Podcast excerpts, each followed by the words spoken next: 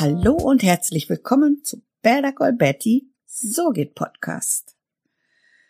Heute werde ich dir fünf Tipps für dein Podcast-Marketing geben.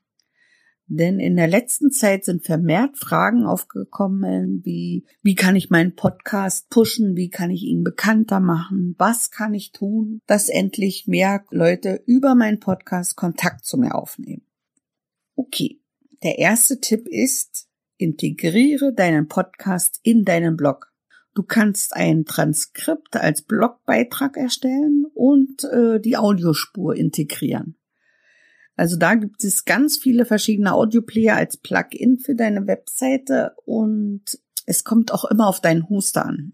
Also bei Podigy geht das ganz einfach. Da erhalte ich mit jeder veröffentlichten Episode einen Mbit-Code, den ich dann auf meiner Seite einfügen kann. So ganz ohne Schnickschnack, ganz einfach.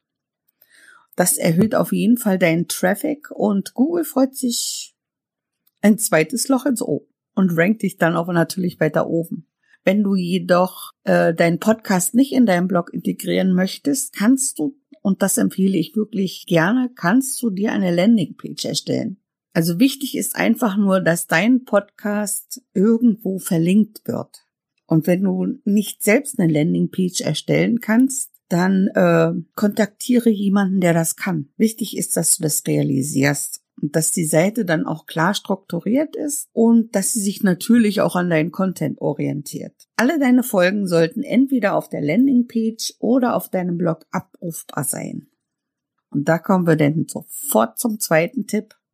Call to Action. Vernachlässige das nicht. Gehe explizit in deinen Episoden am besten vor dem Abspannen darauf ein, dass wenn du dich von deinen HörerInnen verabschiedest, einfach sagst, äh, Vielen Dank, dass du zugehört hast. Ich bitte um eine Bewertung oder du bittest darum, dass dein Podcast weiterempfohlen wird. Das macht auch viel aus. Und wenn du da Schwierigkeiten hast, das auszudrücken, was ich sehr gut verstehen kann, dann überwinde dich. Mach paar Mal eine Probe, aber sprich es aus. Also bring deine HörerInnen dazu, mit dir zu interagieren. Und auf deiner Webseite oder in deinem Blog kannst du natürlich einen Call-to-Action-Button einbauen. Dieser Button kann entweder zum Podcast führen oder auch zu deiner Kontaktseite.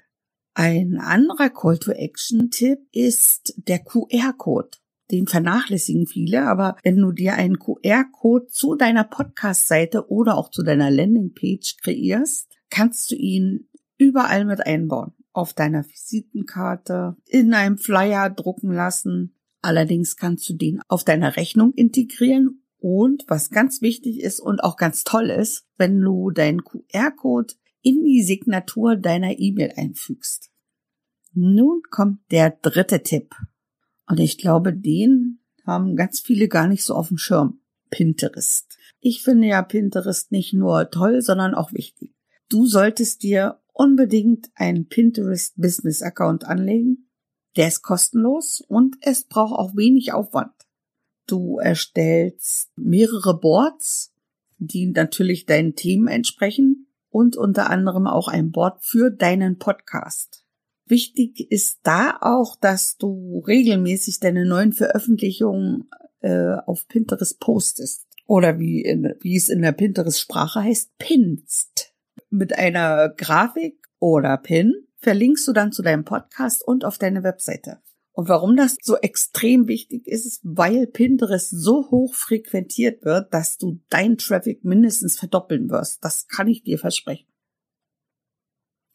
Der vierte Tipp ist, geh in die Vorproduktion.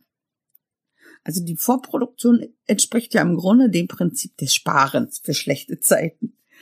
Und äh, ich hatte in einer Folge mal äh, erwähnt oder empfohlen, dass du deinen Jahresurlaub in deinen Redaktionsplan einträgst. Und aus diesem Grund solltest du auch eine Vorproduktion parat haben, so dass du in deinem Urlaub einfach mal entspannen kannst, weil du schon deine Episoden aufgenommen hast und sie einfach nur veröffentlichen musst. Es kann aber auch sein, dass du krank wirst. Es kann sein, dass die Technik ausfällt. Es gibt so viele verschiedene Möglichkeiten, die dich davon abhalten, eine aktuelle Episode aufzunehmen. Und wenn das nicht möglich ist, kannst du immer auf deine Vorproduktion zurückgreifen und sie einfach mal veröffentlichen. Das sichert dich einfach mal ab.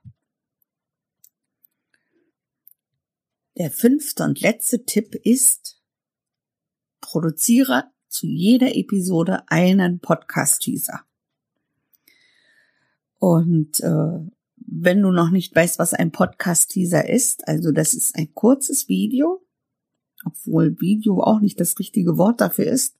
Es ist ein animiertes Cover. Du zeigst meistens in der Länge von einer Minute dein Cover, auf dem das Oszillogramm zu deiner Audiospur läuft. Und die Audiospur besteht aus den Snippets dieser jeweiligen Episode. Es gibt da auch ganz viele verschiedene Möglichkeiten, die du wahrnehmen kannst. Und warum sind jetzt Podcast-Teaser so effektiv? Weil das Bild oder das Video ein perfektes Medium ist, wenn es um Marketing geht. Es ist leicht und schnell zu konsumieren und stellt auch eine bessere Verbindung zu deinen HörerInnen her. So kannst du in einem kurzen Zeitraum deine Inhalte transportieren und auch deinen Teaser schnell teilen weil eine Audiospur kannst du weder in Facebook noch in Instagram integrieren, aber mit einem Teaser kannst du das. Ich nutze dafür die Headliner-App. Ich habe letztes Jahr schon einen ausführlichen Beitrag darüber geschrieben, genau, und den verlinke ich dann auch. Den findest du dann in den Show Notes. Das waren die fünf Tipps für dein Podcast-Marketing.